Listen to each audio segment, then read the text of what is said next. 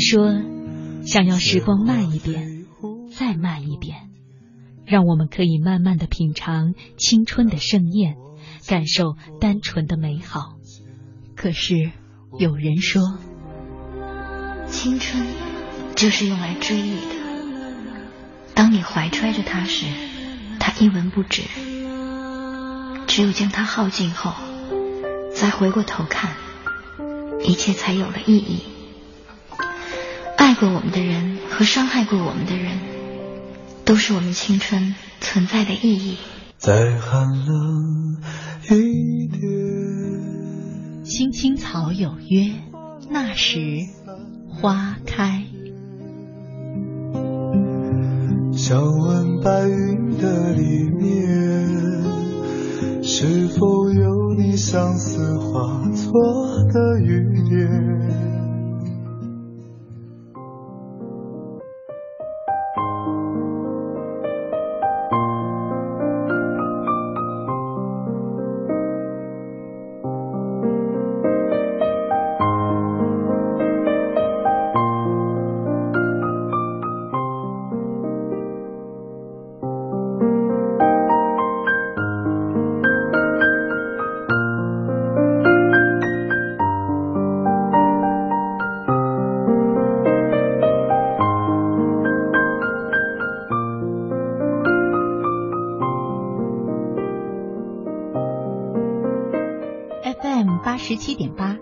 点九 AM 一二一五，青青草有约，为你的心安一个家。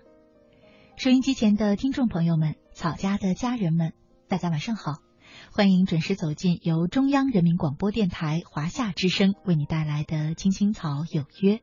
我是你的朋友乐西，在遥远的首都北京向你送去夜晚的问候。你在他乡还好吗？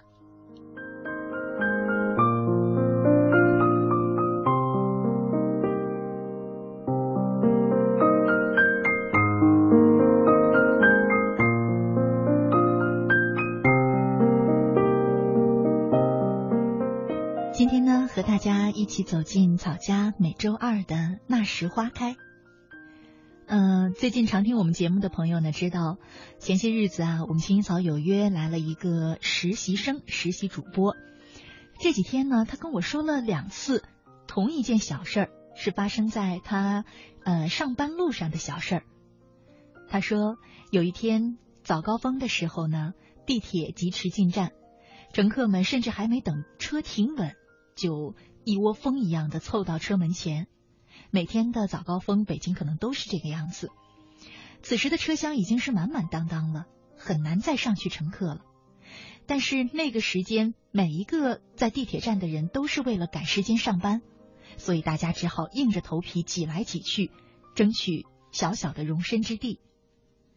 这时候呢，他就觉得很尴尬，跃跃欲试的想挤进车厢。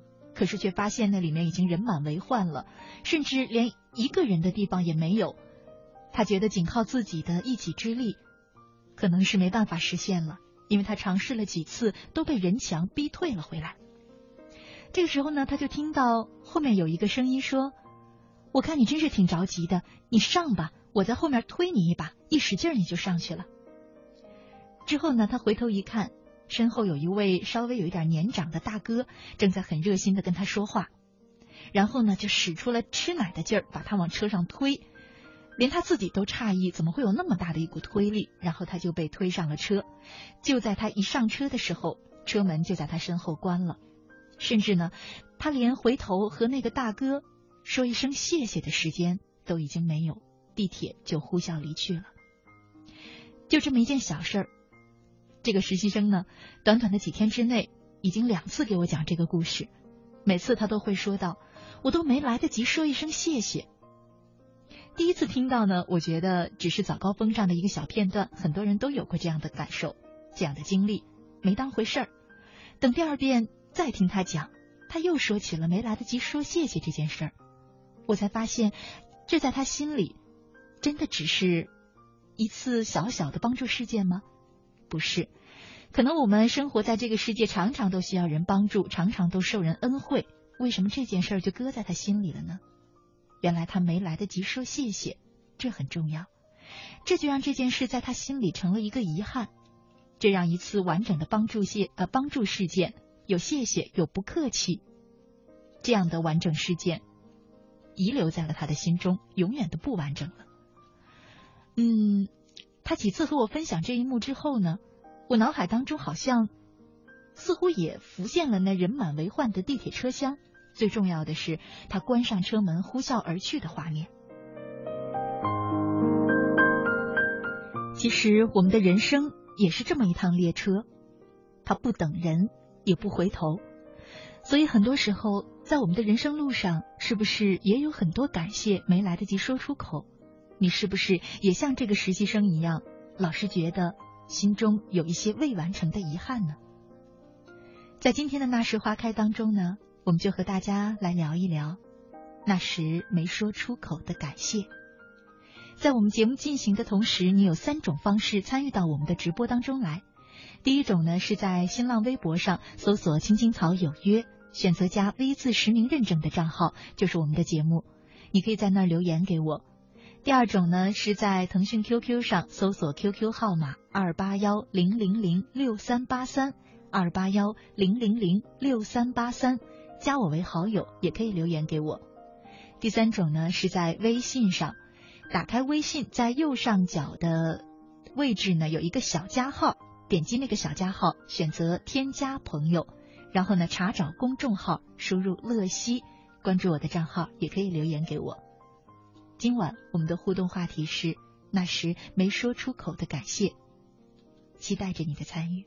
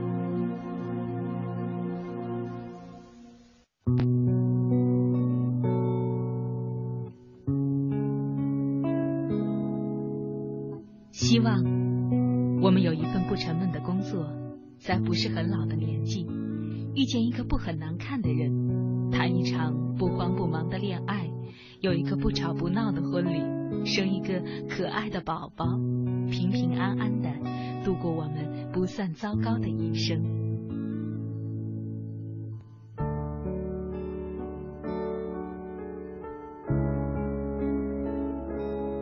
青青草有约。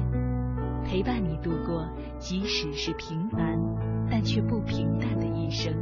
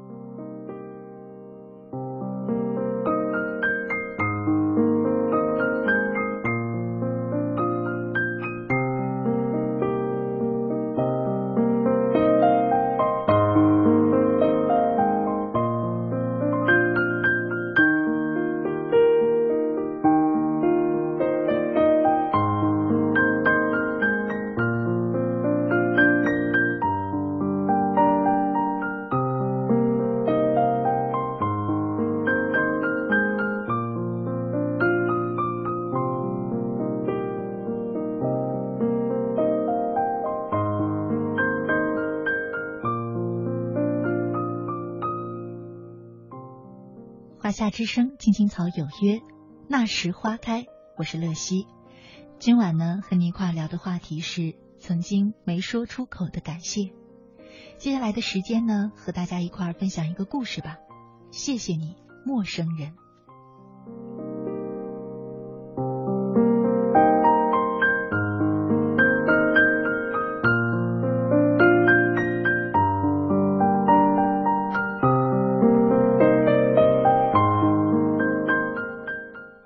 隐先天失明，八岁的那年，母亲突然又撒手人寰了。父亲很快便给他找了一个后母。刚进门的后母向他走来，温柔地说：“来，让阿姨抱抱你。”他说：“不要过来，你不是我妈妈。”说完就哭着跑回了房间，把自己关了起来。不久之后，小颖上学了，父亲只送他去了第一次，他就倔强的坚持要自己去。第二天，他拎着竹竿出了门，心里念着路线。出门向左拐，再过马路。走着走着，他的竹竿就碰到了一堵墙。路呢？路在哪儿呢？小颖可着急了。这时，他听到一阵脚步声，轻轻的。请问，你知道去盲校怎么走吗？可是没有人回答。他只觉得竹竿的另一头被人挑起来，并轻轻的向前牵引着。他不由自主的跟着往前走。小影兴奋的问：“你知道盲校在哪儿？”对方没有回答。他有点害怕，赶紧又问：“你要把我带到哪儿啊？”对方还是没有回答。他不知所措了，下意识的用另一只手顺着竹竿摸了摸。感觉那头比自己这边还低一些，他心想：那头低，那么这个人一定比我还矮，肯定是个小孩。不怕，就跟着他，看他能怎样。走了一会儿，竹竿的另一头被放在地上，脚步声越来越远。他愣了一下，耳边突然响起了铃声，原来已经到了学校了。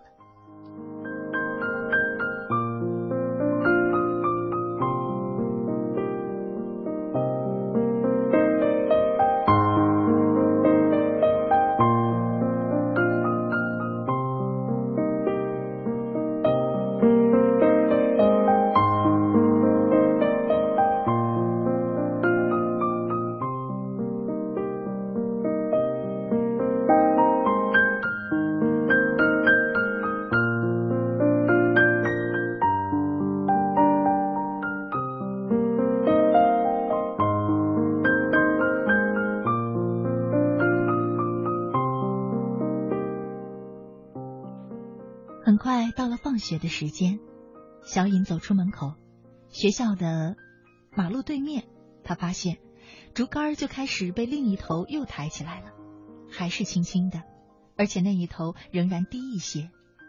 第二天也是这样，第三天还是这样，一直到了第二年，依然是天天如此。这个陌生人牵着竹竿，竹竿牵着小颖，走过了清晨，也走过了黄昏。终于有一天，小颖再也抑制不住心中的感激。当他一感觉到竹竿被抬起的时候，就立即伸出了另一只手，沿着竹竿的方向抓住了那个陌生人的手，深情的说：“谢谢你。”可回答他的竟是一阵抽泣。“你别哭啊，我是说错话了吗？”小颖慌了神儿，那边的抽泣也停了下来。竹竿依然牵着他朝前走了几步，小英感觉另一端比往常高了许多，牵竿的力量也没有过去那么轻了。他赶紧停下来说：“不，你不是他，我不能跟你走。他呢？”对面那个声音说：“她是你的后妈，她病了，躺在医院呢。我是她的妹妹。你骗人，怎么可能是她呢？”那个牵竹竿的人比我还矮呢。对面那个声音接着说：“为你牵杆子的时候，他总是放的低低的，那是因为他总是佝偻着走路，从不敢跟你说话，也是怕你认出他的声音而拒绝他的帮助。”小颖再也听不见什么，只觉得滚烫的泪从那双深陷的眼窝中涌了出来。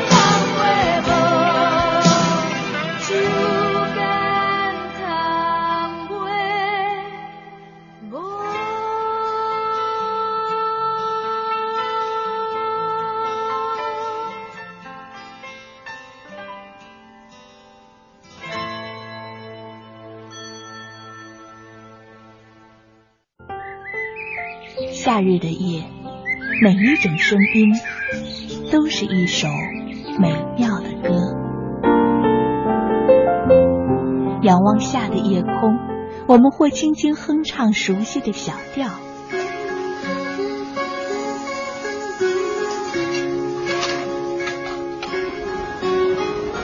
会有淡淡的忧愁袭上心头。也许是因为完了一壶香酒，或让童年的记忆带我们回到久远的过去。池塘边的榕树上，知了在声声的叫着夏天，或望着夜空的星星，憧憬美丽的未来。青青草有约，愿在每一个夏夜。慢慢倾听你的点滴心情。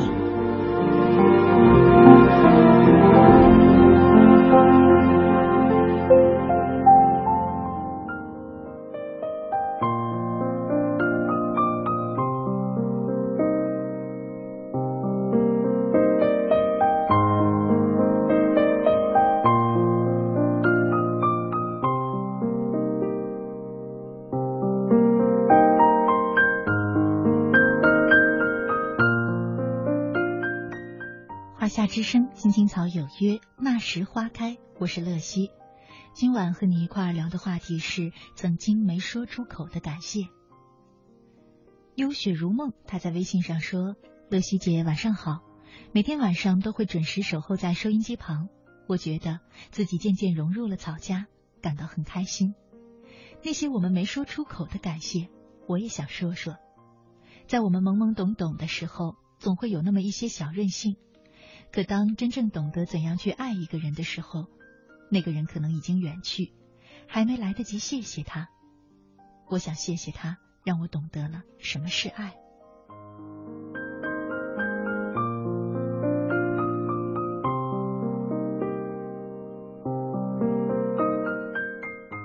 蚊子他说：“还记得那年刚出社会，什么都不懂，一次在外面坐车，晕车，吐得好难受。”可是自己什么都没带，我直接找司机要了一个袋子，哇哇的吐着。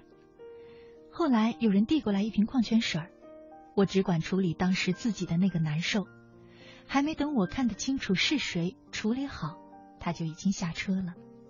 我没有来得及说一声谢谢，他已然小声离开。虽然不是一件多大的事儿，可是对出门在外的人来说，真的很欣慰。那是没说出口的谢谢，这些年一直都放在我的心里，想对那个人说一声谢谢你。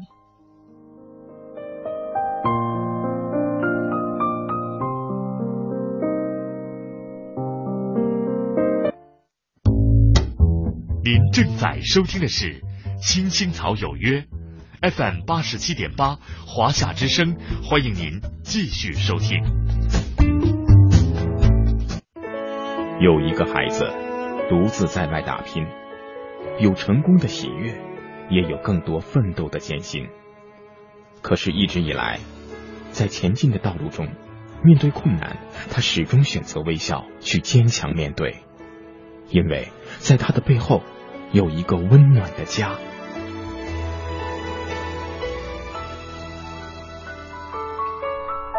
这个孩子是我，也是你。青青草有约，更是我们心底的那个家。每晚十点，在这里，让我们卸下一天的烦扰，洗去心中的尘埃。明天，我们一起轻松启程。话不停在吵，老板不停的闹。总逃不开工作表，做完了又来了，怎样也甩不掉。回家感觉真好，别管世俗纷扰，把一整天的面罩、忙和累的大脑都往热水里泡，让每一颗细胞忘掉烦恼。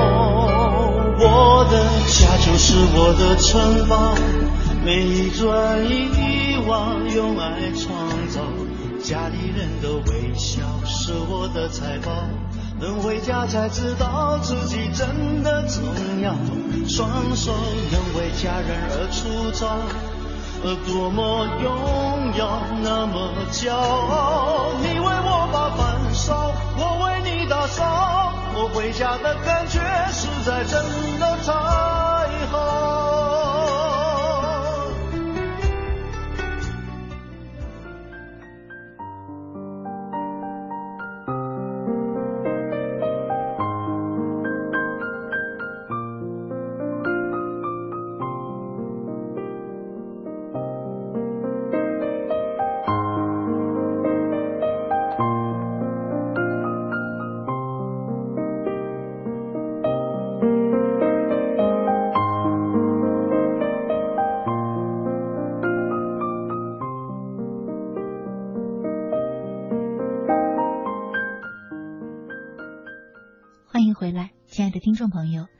在正在收听的节目是由中央人民广播电台华夏之声为你带来的《青青草有约》，我是你的朋友乐西。今晚呢，在那时花开当中，和你一块聊的话题是曾经没说出口的感谢。呃，在我们节目进行的同时呢，你有三种方式参与到我们的直播当中来。第一种呢，是在新浪微博上搜索“青青草有约”，选择加 V 字实名认证的账号，就是我们的节目了。第二种呢，是在腾讯 QQ 上搜索 QQ 号码二八幺零零零六三八三二八幺零零零六三八三，加我为好友，也可以留言给我。第三种呢，是在微信上点击微信页面右上角的小加号，嗯，选择添加朋友。查找公众号，输入“乐西”，关注我的账号，也可以留言给我。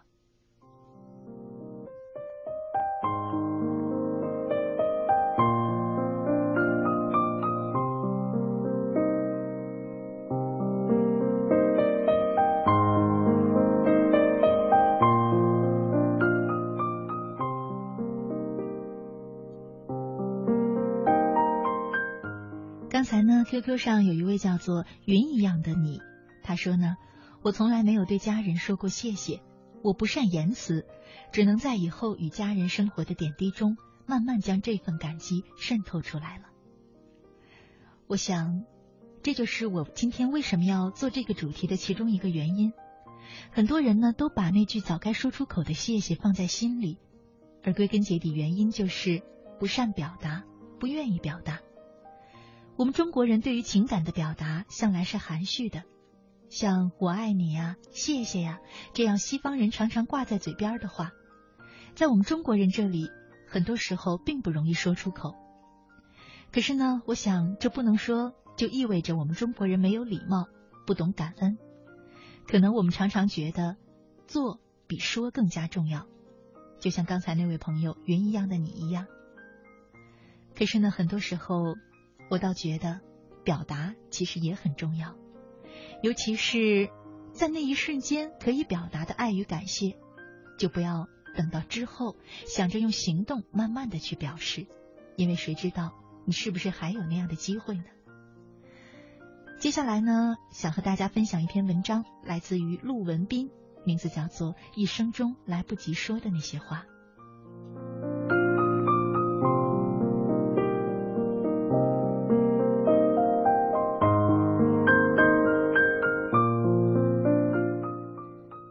说到这种感谢，不由得便又想到了朱自清那篇《背影》里，父亲蹒跚着穿过铁道，爬上月台，去为远行的儿子买些橘子的情景。那样的深情重的几乎不堪承受，一句谢谢，亦或我爱你，又怎么能够了得呢？所以只好沉默，甚至不敢正视对方，仅把那终于消受不下的眼泪悄悄的留给自己。此时此刻，眼泪便是那说不出也道不尽的千言万语。记得我还是个小学生的时候，看见一位拉煤的师傅正在吃力的爬坡，那是一道又长又陡的坡，令师傅几度僵持，寸步难进。我立即冲上前去，用尽浑身力气，总算帮师傅征服了那个高坡。师傅停下来，甩去套在身上的绳索。顾不上擦满头的大汗，赶紧从衣袋里掏出一个苹果递给了我，然后对我憨憨的一笑，俯下身来继续赶路。后来我才知道，这个苹果就是那些拉煤师傅整整一天用来解渴的东西。他没有对我说声谢谢，事实是他一句话也没有对我说，可我却永远忘不了他给我的苹果和微笑。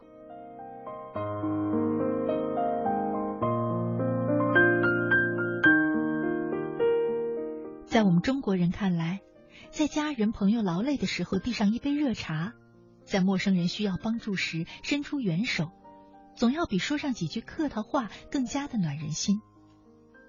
不过这些年来，我也常在反思我们中国人情感表达含蓄的问题。对于我们过于深邃的含蓄，是不是有点像西方哲学的晦涩了呢？以至于它有时可能严重影响了我们相互间的交流，甚而导致了误解和猜忌的滋生。或许我们有时不妨也可以直率一些，好让许多不必要的误会就此避免。重要的是，我们谁都不想在这个世界上留下遗憾。想到这里，不禁想起自己已故多年的祖母。祖母曾和我相依为命，然而我却从未对他说过一次“我爱你”，也不曾说过一次“谢谢”。要是祖母此刻还在的话，我真想为她也为自己补上这样的话。可惜，这样的话我已经来不及补上了。在我和祖母之间，这种遗憾是永远注定了的。但是因为这种遗憾而深感不安的我，还是有些不甘心，总想努力一下。于是就决定下次去为祖母扫墓的时候，一定要亲口的对她说上一声：“奶奶，我爱你，谢谢你。”这年的春天，我再一次来到祖母的墓前，望着祖母的墓碑，忽然觉得。其实有许多本该说出的话都没有说出，但在祖母墓前辗转良久，在心里酝酿了许久的话，终究还是没能大声的说出来。我想，有些遗憾本身就是无法弥补的吧。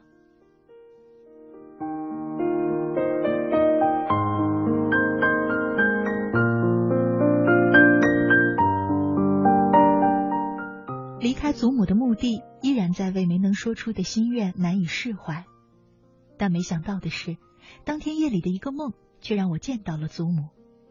终于，当着祖母的面，我说出了沉沉积压在心头的话语：“奶奶，我爱你，谢谢你。”听到我的话，祖母先是愣了一下，继而微笑着点点头说：“孩子，我知道。”是啊。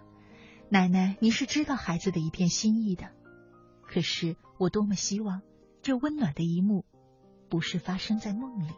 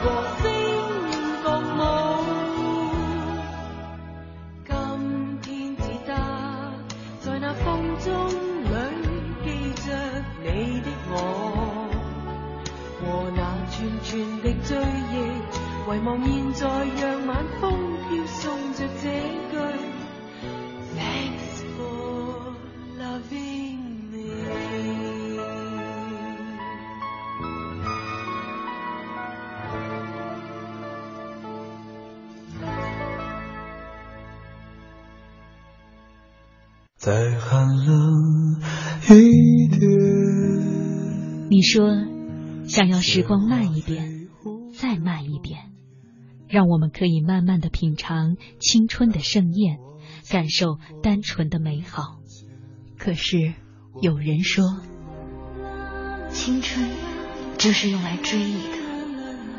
当你怀揣着它时，它一文不值。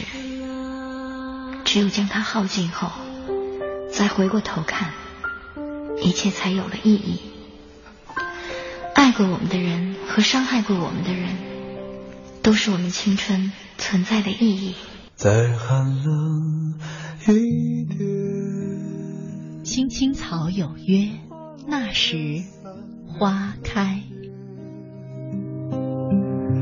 想问白云的里面，是否有你相思化作的雨点？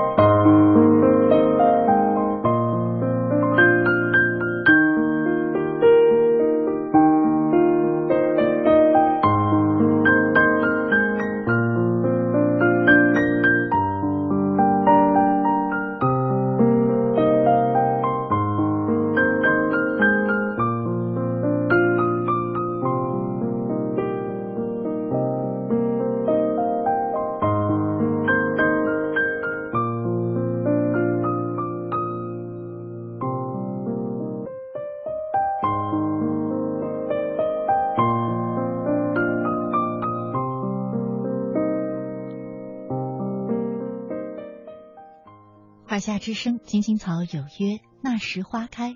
我是乐西，今晚呢和你一块儿聊的话题是曾经没说出口的感谢。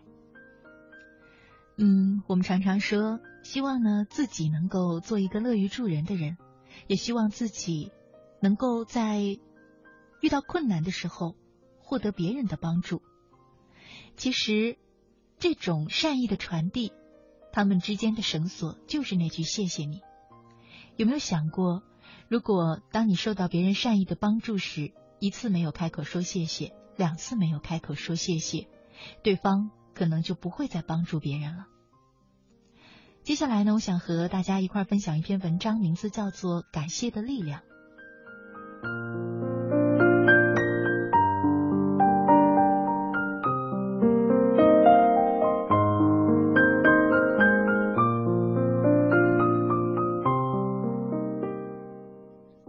文静是甘肃定西一个镇上的穷孩子，他所在的学校每年都收到大量的捐助。有了爱心人士的捐助，学校各方面的条件就比较好。操场上有体育公司捐助的体育器材，教室里有投影仪等教学设备，图书室里也有大量的图书。刚开始，文静和同学们对爱心人士捐助的东西都感到很新奇。而且收到捐助的东西之后，都会写一封感谢信。慢慢的，同学们好像对这种捐助习以为常，感谢信也很少写了。大家都觉得接受别人的捐助仿佛是天经地义的事儿。开学之后，文静所在的班来了一个新的班主任李科老师，他刚从大学毕业。像以往一样，文静从教务处领了图书和文具回来发给大家。李老师看到之后就问：“这些都是别人捐助的吗？”同学们说：“是的。”老师又问：“每年都会有捐助吗？”同学们说：“是呀，而且捐助还很多呢。”李老师拿起一本捐助的书问说：“那你们是怎么处理这些捐助物品的呢？”文静说：“很简单，统计一下，然后我作为学习委员发给同学们。”李老师问：“那你们有没有对人家表示感谢呢？”大家仿佛都愣住了。李老师看着大家的表情，再加上同事说的情况，就知道了同学们都是接受别人的捐助之后就完事儿了。他看着大家，想了想，说：“今天下午我们去做一件事儿，去给帮助我们的好心人寄一些礼物。”下午，李老师带着同学们先到一家粉店买了五十斤的粉，接着来到了镇上的邮局，给捐助图书和文具的五家单位写了感谢信。把五十斤粉分成了五份分别寄给了这五家单位。等老师和同学们忙完这一切，回到学校，天已经黑了。文静和同学们都没有想到，原来寄一份礼物竟会这样的麻烦。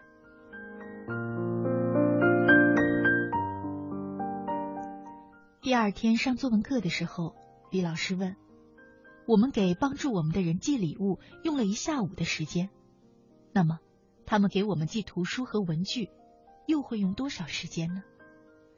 有的同学说也要一下午，有的同学说至少要一天，因为还要买那些图书和文具。有的同学说公司花钱是要审批的，也许会更久。李老师说：“是啊，从决定捐助到捐助完成，最少也要一天的时间。可是我们呢？”连给人家写封感谢信的时间都没有吗？接受别人的帮助，应该心存感激。别人帮助我们，并不是责任和义务。说完，就开始上课。从那一天起，学生们定期给捐助过他们的人写信，汇报自己的学习成绩。他们也明白了一个道理：接受别人的帮助而不感谢，甚至是心安理得，这是可耻的。几年后，相比其他的班级，文静所在的班大部分的同学都考上了大学，只有李老师和那个班的同学们明白，那是因为他们懂得了感谢别人，而这就是感谢的力量。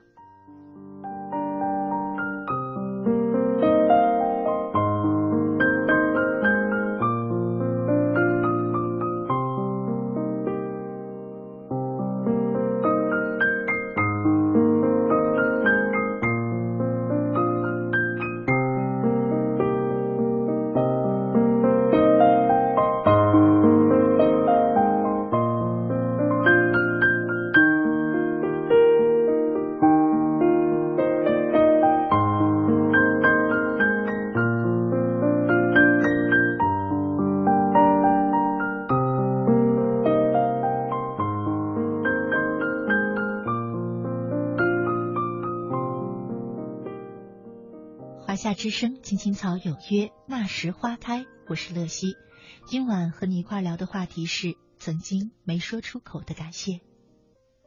微信上，小李他说：“乐西姐，刚刚听你说到谁和他奶奶的事儿，感觉就是在说我的事儿一样，让我回想起至今一直没说出口的那句话，因为我的奶奶也已经听不到了，这也已经成了我一生最大的遗憾。”一直没有说出口那句感谢，感谢您从小到大带我长大成人，奶奶，我爱你。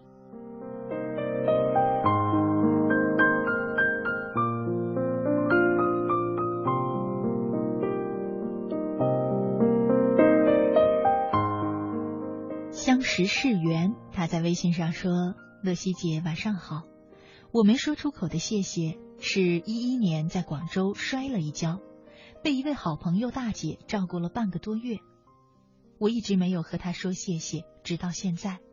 虽然还有靠打电话聊天，可是我一直没有勇气去说。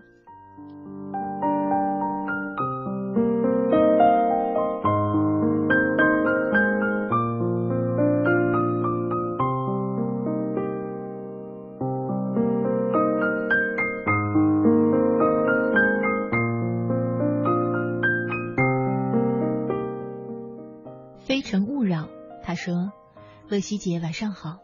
说到今晚的话题，让我想起我十五六岁左右那个时间。当时年少轻狂，不懂事儿，跟家里闹矛盾，离家出走，一个人口袋里装了十几块，就去我们家附近的公路上坐了我都不知道目的地是哪里的车。等到了下车的时候，我才开始后悔，那时候没有手机，口袋里也没有钱了，天也快黑了，也没有车回去。我一个人站在街角，当时的那个心情真是五味杂陈。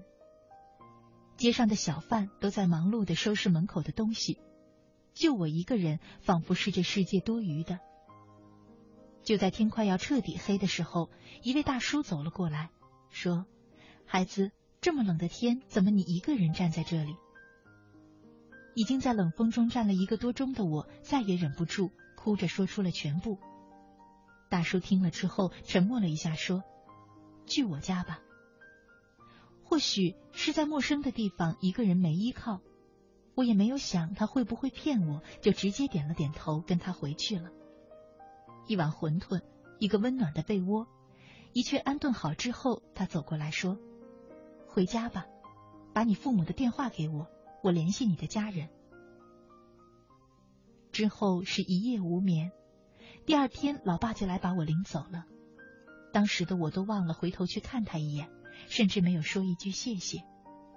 他的名字，他的容貌，今天我已经都不记得了，但这件事儿却一直留在我心中。那些年没说出口的谢谢。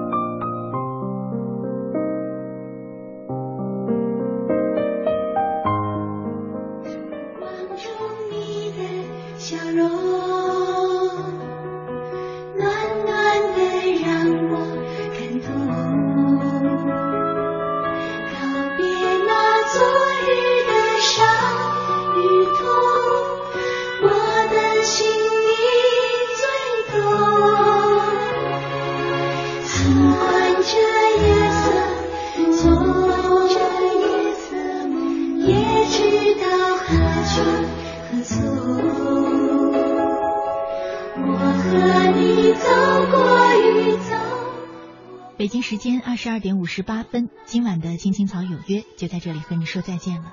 感谢你一个小时的守候与陪伴，我是乐西，在首都北京，祝你晚安，好梦。我在这里。